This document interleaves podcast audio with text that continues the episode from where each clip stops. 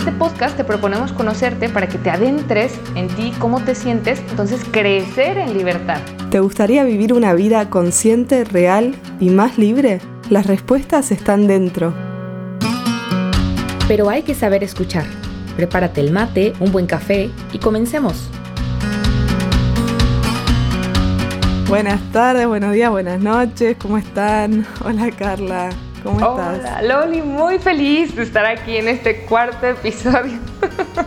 no saben todo lo que hay detrás de, este podcast, pero esperemos que lo estén disfrutando, esperemos que les esté sirviendo y que al final les, les sea como muy enriquecedor, ¿no, Loli? Hoy tenemos un temazo también. Sí, totalmente. Y queremos saber cómo te vienen resultando los episodios anteriores, cómo venís hasta acá. Nos interesa escucharte. El episodio anterior estuvimos hablando de las emociones, ¿no? Que todos las experimentamos. ¿Te acordás cuáles eran? Eh, la tristeza, la, ira, el desagrado, el miedo. ¿Y cuál me falta? La tristeza, creo. La tristeza, sí. Ahí estamos. Y estas emociones vimos que tienen un rostro, que seas del país que seas, de la cultura que seas, todos ponemos la misma cara cuando estamos tristes, cuando estamos enojados. la podemos interpretar sin palabras. Vemos el rostro y ya sabemos de qué emoción estamos hablando. Por eso son universales y vienen de, nacimiento, ¿no? En nuestra maleta de ser humanos traemos las emociones como parte de nuestro kit para vivir. y, bueno, siempre tienen esta repercusión física, eh, duran poco tiempo, todo esto lo estuvimos viendo en el episodio anterior, eh, esperamos que haya quedado claro, pero hoy nos queremos meter en algo un poquito más complejo, ¿no? Carla, eh, vamos a hablar de los sentimientos. Sí, fíjate, es, muy lindo porque las emociones nos hacen comunes a todos los seres humanos y a pesar de que los sentimientos también nos hacen comunes a todos los seres humanos, tienen unas características muy diferentes que es de lo que queremos justamente tratar hoy, ¿no? Entonces, así como las emociones son cortas, los sentimientos no lo son, incluso pueden llegar a durar todo un día. Incluso hay personas que he escuchado que dicen, es que esto me pasó en la mañana y me arruinó todo el día, ¿no? O sea, es como que estás con ese mismo sentimiento todo un día o incluso toda una vida. Personas que guardan ese sentimiento durante toda una vida. Entonces, así como los pensamientos, cuando hablábamos de este tema, son muy complejos, pues los sentimientos no se quedan atrás, porque eh, es como este engranaje de los seres humanos, como tú ya decías, tenemos este kit, esta mochilita con la que ya venimos equipados, pues los sentimientos tienen también sus características, ¿no? Y se van construyendo, ¿no? A lo largo de la historia de cada uno. Todos tenemos experiencia de esto, ¿no? De ver lo distintos que somos entre nosotros. Está muy bien que las emociones son universales, pero cada uno es único e irrepetible y, por eso cada persona cuenta una, con una especie de ADN emocional que es único y que tiene que ver con tu historia, con tu carácter, tu temperamento, tus aprendizajes, somos totalmente diferentes en ese sentido. Claro, y es que queremos hablar sobre esto porque es que es problemático, si no entiendo mis sentimientos, es incluso frustrante el no saber qué hacer con ellos. Es como si tuviéramos, eh, no sé, un muro en nuestros hombros o mucho peso porque no sabemos qué hacer y de repente las personas que son un poquito más sensibles, ya lo decías tú, eh, Loli, que es nuestro ADN, hay personas que tienden a ser más, más sensibles, pues lo sufren, ¿no? O sea, ¿qué hago con todo esto? Y ponerlo en palabras, o sea, traducirlo en palabras de qué es lo que me está pasando, puede ser un agobio. Entonces, por eso es que queremos hablarte de este tema hoy, ¿no? Sí, incluso creo que es desafiante el poner en palabras mis sentimientos, porque es esto que pasa mucho que digo, yo siento que tengo que hacer esto, ¿no? Y eso no es un sentimiento, es un pensamiento y nos pasa mucho de tener problemas para poner en palabras nuestros sentimientos. Y ahora ya vamos a ver por qué es un poco más difícil. Claro, y vamos subiendo una montaña, o sea, vamos, vamos a subir una montaña un poquito compleja, pero después ya iremos a lo que nos gusta, lo leí a mí, que es bajarla para llegar a lo concretito, a lo, que, a lo práctico, a tu tarea final nuestra actividad y que podamos como ir desmenuzando todo este tema que es el mundo afectivo, el mundo de sentimientos. Totalmente, así que animate a seguirnos en este episodio.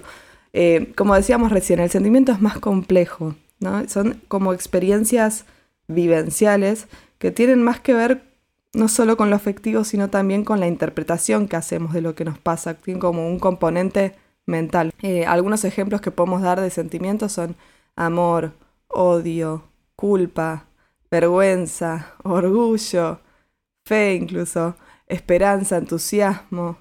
O fíjate que solo de escuchar estas palabras ya te das cuenta que son más estables, que no son efímeras que duran un ratito, ¿no?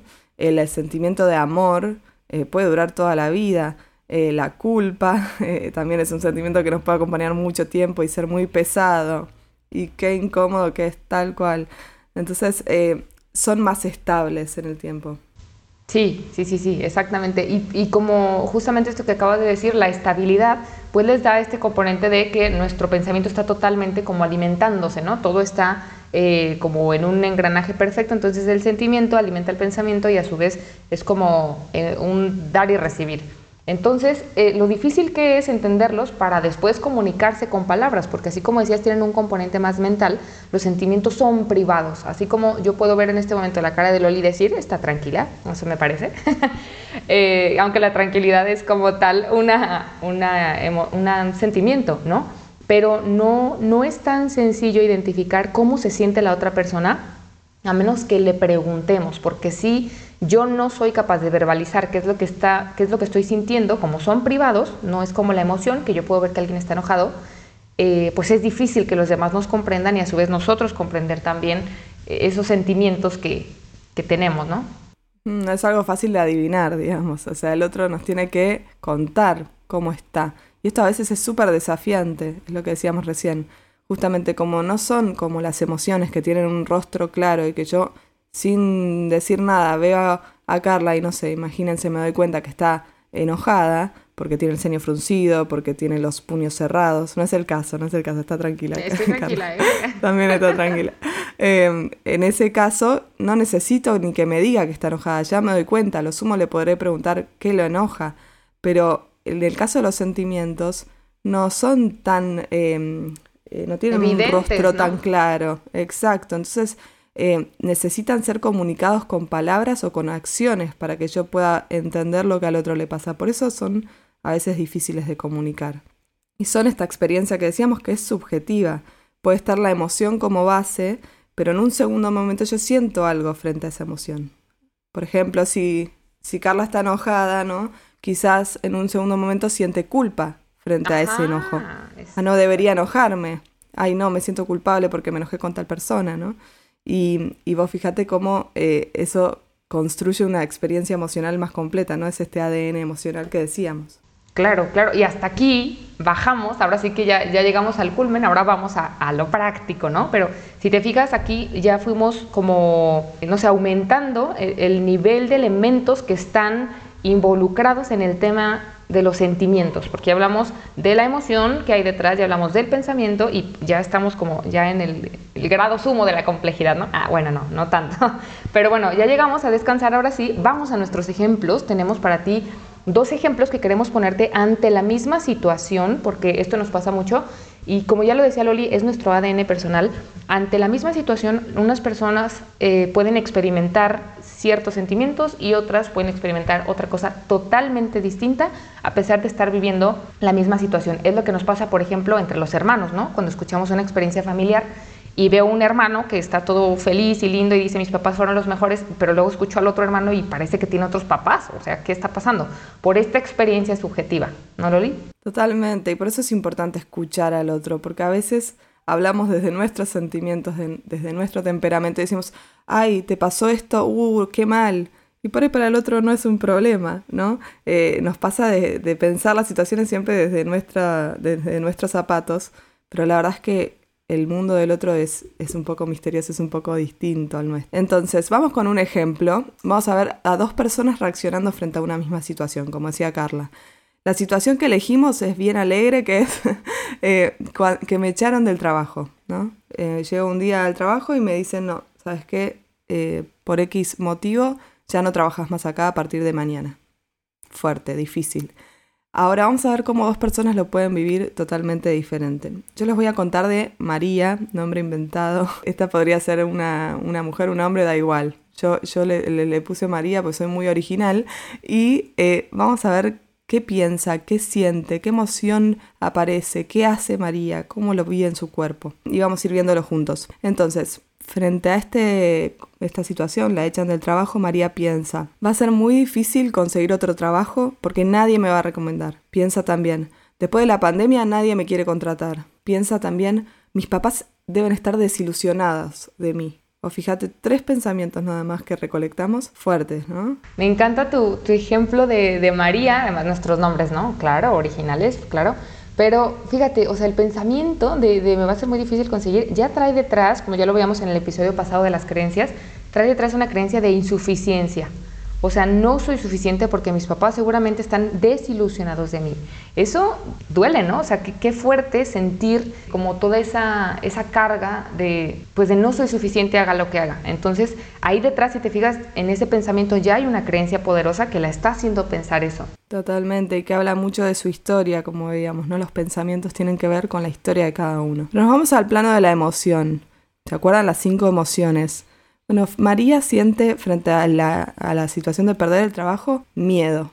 Miedo fuerte a no conseguir otro trabajo, miedo. Y el miedo eh, es que a veces pues, nos paraliza, ¿no? Yo me imagino una persona que tiene miedo, pues incluso se le ve en su forma de hablar, se le ve en su expresión, se le ve, estamos hablando de las emociones que son muy evidentes en, en la voz.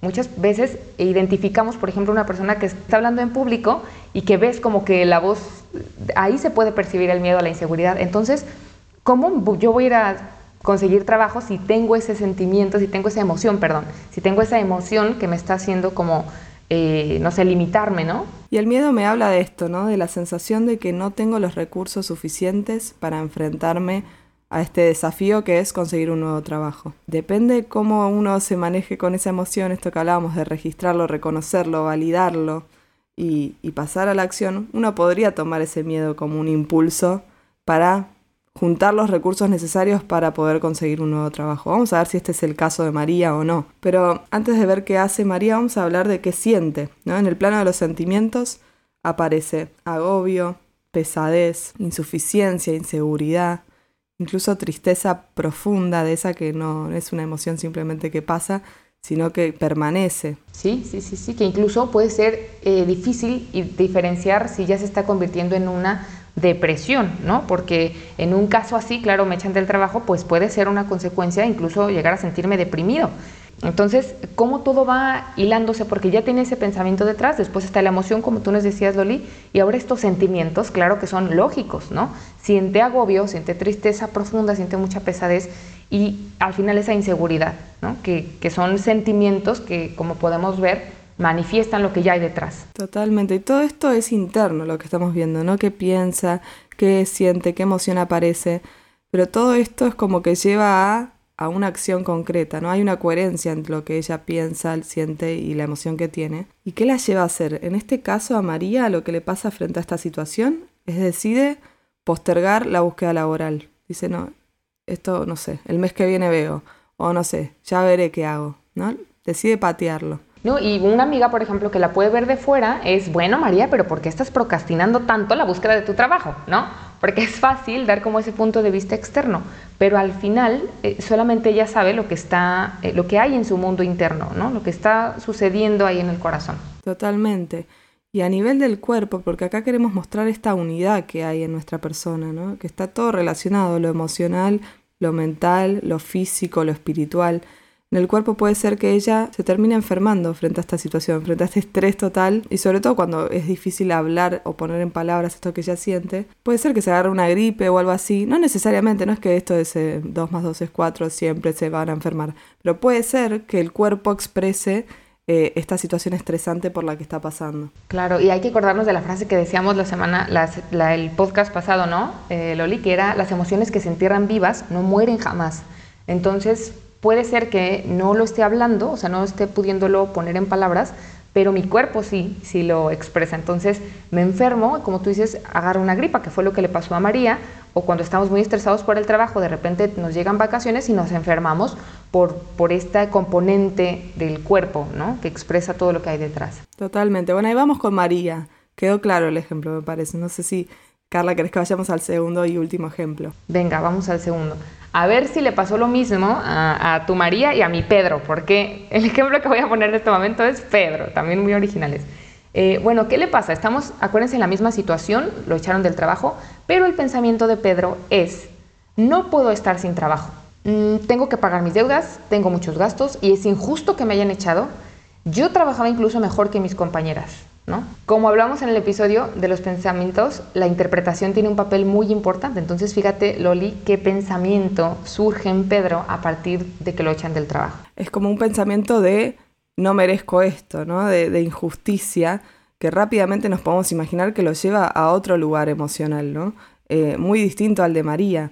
Él siente que esta situación no se debería haber dado así, que él no debería estar en ese lugar de ser el echado y seguramente lo pone en un lugar mucho más activo y en búsqueda de generar un cambio más que en el caso de María. En este tema, en este nivel de pensamiento, el pensar que es injusto que le haya pasado esto, lo lleva a una emoción que es la emoción del enojo. Entonces, una creencia que hay detrás, como tú bien lo decías, Loli, eh, a través de este pensamiento o atrás de este pensamiento es, esto es injusto, porque yo merezco algo más. Entonces, esa es la creencia que nosotros podemos como imaginar, porque este es un ejemplo, pero podemos imaginar que detrás de ese pensamiento hay una creencia que dice, es injusto porque yo merezco más, ¿no? Exacto, entonces es lógico que sienta enojo frente a esto, ¿no? Frente a la injusticia eh, que se despierte esta sensación activa del enojo que me lleva a, eh, a defender lo mío, ¿no? a poner un límite. Exacto, porque me quitaron algo que es mío. Entonces aquí como acotación, acuérdense o hay que acordarnos que la tristeza nos lleva, es una emoción que nos lleva hacia adentro y el enojo es una emoción que nos lleva hacia afuera. Ni buenas ni malas, todas tienen su utilidad, pero el enojo como que nos arroja hacia afuera. Entonces él siente enojo. Y está bueno recordar que el enojo como emoción es pasajera, no es que va a estar enojado siete meses, sino que su reacción inicial a esto es enojo. María rápidamente reaccionó con miedo. Vos fíjate qué distinto, ¿no? Y, y este enojo probablemente después de un tiempo pase y podemos hablar del plano de los sentimientos quizás ahora. Así es, exacto. Esta es su emoción. Ahora vamos, ¿qué siente Pedro? Pedro siente frustración, incomodidad, nerviosismo, ansiedad, incluso superación, ¿no? Son como estos sentimientos que, claro, o sea, es incómodo porque pues me echaron algo, si me quitaron algo que es mío, o sea, pensemos en un niño de dos años, le quitan algo que es suyo, pues claro, o sea, quiere recuperarlo, ¿no?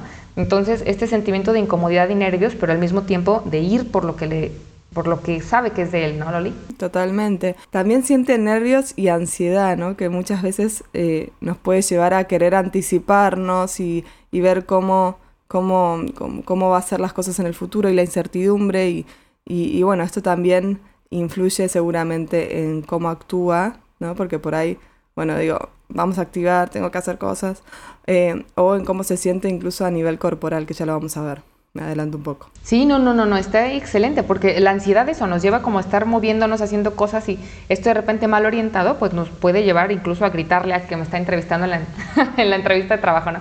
Pero sí, o sea, es como este movimiento de la ansiedad que además es muy común. Entonces, bueno, ¿cómo actúa Pedro? Pedro mejora su currículum. Se pone a estudiar inglés, aumentar sus recursos para enfrentar esta situación. Fíjate qué interesante porque, ¿te acuerdas? A María lo que le pasaba era que postergó su búsqueda de trabajo y a Pedro pues se puso a hacer todo esto. Impresionante, re distinto. Y, y, vos fíjate que también tiene que ver con su historia seguro de experiencias pasadas, de cómo enfrentó frustraciones o cómo enfrentó eh, situaciones en las que las cosas no se dieron como él quería y, posiblemente tenga experiencias en las que pudo sobreponerse y pudo salir de esa situación, que lo llevan a confiar en que va a poder en este caso también cambiar de rumbo. Exacto, su historia, ¿no? O sea, si ya lo hice una vez es que lo voy a volver a hacer. Entonces esto es, es bien importante. ¿Y qué le pasa a nivel corporal? A nivel del cuerpo siente insomnio. Entonces le cuesta dormir, o sea, lo que le pasa a nivel corporal es el insomnio. Pues claro, yo me imagino que es lógico también porque el estrés está, y esta hormonita que ya hemos hablado, que es el cortisol, pues está hasta arriba, me cuesta bajarla y no puedo dormir, ¿no, Loli? Totalmente, y, y esta ansiedad misma, ¿no? De por ahí estar pensando mucho en esto, planeando posibles futuros o posibles escenarios de lo que vaya a pasar, también puede ser que no colaboren en, el que él pueda dormir. Pero no, está bueno también estas cosas para estar atentos porque, bueno, no dormir no es algo menor y también puede ser un, buen motivo de consulta eh, para tratar esto, porque, bueno, eh, sabemos lo importante que es el sueño. Entonces está bueno ver cómo el cuerpo acá también expresa que hay algo pasando a nivel interior, emocional, espiritual, pero qué distinto lo vive Pedro. ¿Se acuerdan que María se enfermó, se engripó? En cambio, Pedro está con insomnio totalmente diferente. Frente a la misma situación de encontrarse sin trabajo, la reacción es distinta.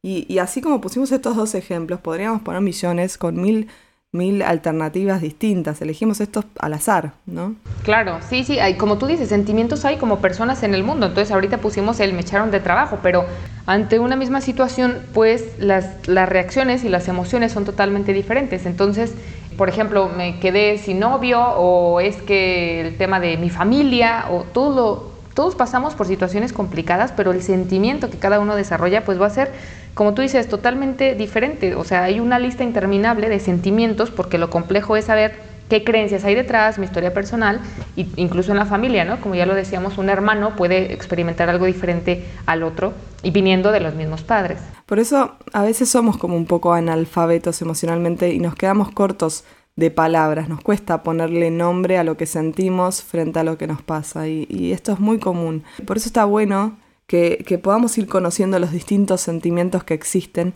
para entendernos mejor a nosotros mismos y, para no confundirlos con los pensamientos, que no son lo mismo. Claro, claro, sí, sí, porque entonces incluso en una conversación, como a mí, a mí me pasaba ahorita, ¿no? Estamos platicando de esto y era, es que Pedro sentía y estábamos en el nivel del pensamiento, entonces es difícil a la hora de expresar lo que nosotros estamos, todo lo que hay en nuestro mundo interior, manifestarlo al otro para que nos conozca. Y me encantó eh, como esta frase que tú usaste o este, esta definición que es analfabetos emocionales, porque en realidad a veces no sabemos ponerle nombre a lo que nos está pasando por dentro.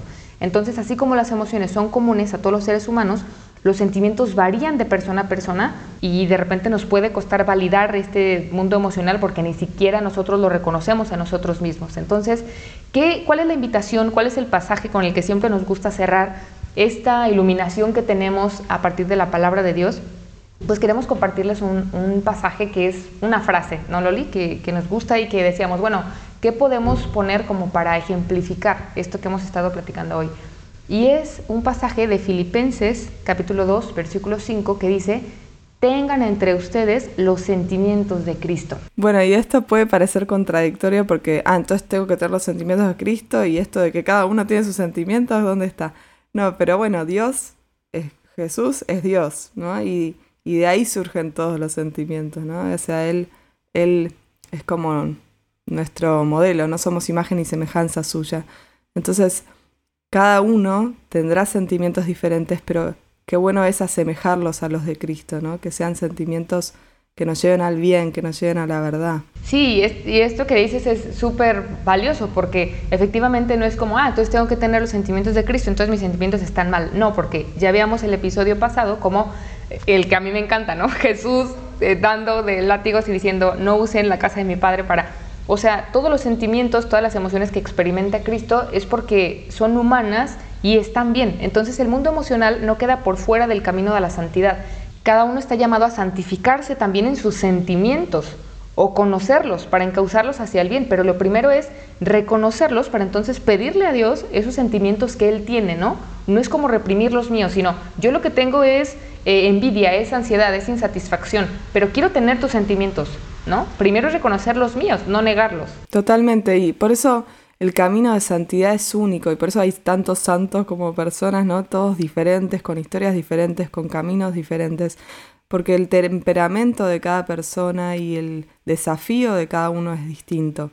Si volvemos a los ejemplos que vimos hoy, eh, una persona que es más como María, que tiende al miedo, seguramente es muy distinto lo que tenga que trabajar en ella que Pedro, que por ahí se enoja con facilidad o puede ser más impulsivo. Es como que cada uno está llamado a un camino diferente y está en uno y en su vínculo con Dios descubrir por dónde es ese llamado. Claro, porque por ejemplo una persona eh, que tiende más al enojo, una persona impulsiva, pues es que su camino a la santidad no va a ser toma decisiones, porque para él es fácil tomar decisiones.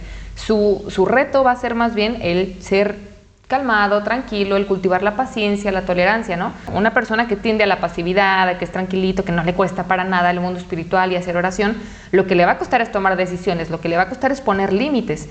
Entonces el camino a la santidad es diferente dependiendo de tu mundo emocional. Por eso en este podcast te proponemos conocerte para que te adentres en ti, cómo te sientes, cuáles son esas emociones que predominan en tu vida para poder de esta forma entonces crecer en libertad, ¿no? Que es lo que queremos y es el llamado para todos nosotros, ser la persona que estás llamado a ser, pero conociéndote. Entonces ahora sí tener elementos para decir, soy más libre porque realmente yo estoy eligiendo qué acciones tomar con base en mi conocimiento personal, qué pienso, qué siento y entonces cómo actúo, ¿no, Loli? Totalmente, por eso es tan importante conocerme para poder ser más libre, saber quién soy, cuál es mi temperamento, cuáles son mis sentimientos habituales, eh, cuáles son las emociones más recurrentes en mí, para poder crecer en libertad. Por eso vamos a proponerte la tarea, ya vamos cerrando el episodio de hoy. Eh, gracias por quedarte hasta acá. La propuesta sería esta, que puedas pensar vos tu ejemplo, así como nosotras pensamos en María y en Pedro, que puedas pensar un ejemplo personal, donde vos puedas escribir también cuál es la situación, la puedes describir, poner qué emoción se despertó frente a vos, acordate que es son algunas de estas cinco que son cortas, que pasan, qué sentimientos te despertó, qué decidiste hacer, qué acción tomaste, y si, si identificas algo en tu cuerpo de cómo cómo le influyó esta, esta situación que, elegís. Me parece que está bueno agarrar algún ejemplo cualquiera porque te va a hablar mucho de vos. Si podés identificar también los pensamientos, que creo que no los dije, también para que puedas ir registrando desde dónde se alimentan esas emociones también. Claro, me encanta esta tarea, me encanta, yo creo que nos va a ayudar muchísimo a, profundizar en nuestro mundo interior y el que nosotras estemos proponiéndonos, proponiéndote estas actividades no quiere decir que nosotras estemos exentas de hacerlo, ¿no, Loli? Yo creo que cada una, desde nuestra vida, desde el día a día, estar profundizando en esto, creo que nos enriquece mucho porque lo que queremos es eso, que deseamos que tú te conozcas más, te quieras más también y que veas que estás bien hecho, ¿no? O sea, no es como que haya algún problema contigo, que de repente en consulta lo escuchamos como si algo anduviera mal contigo. No es así. Todos estamos hechos de una manera perfecta, hay que conocer nuestro mundo interior y entonces volvernos más protagonistas de nuestra vida. Es lo que queremos, eh, que tú te vuelvas protagonista en tu vida y que seas más libre siguiendo este llamado que es pues realmente a, a estar en, en la verdad, ¿no? Que es Jesús. Y por último te invitamos a que nos sigas en Instagram si no lo hiciste todavía que les vamos a estar compartiendo seguramente una ruleta de las emociones y los sentimientos, por esto que decíamos, ¿no? que a veces somos medio analfabetos y nos faltan palabras y creo que te puede venir muy bien leer estas, estas emociones y estos sentimientos, porque lo leemos y lo entendemos, cuando lo ponen en palabras uno lo puede entender más. Así que muchas gracias por escuchar hasta acá. Sé que fuimos muy profundo en este episodio, un poco complejo, pero esperamos que te haya servido Sí, Loli, gracias por este episodio, gracias a todos los que se quedaron y hasta la próxima. Hasta la próxima, nos vemos. Adiós.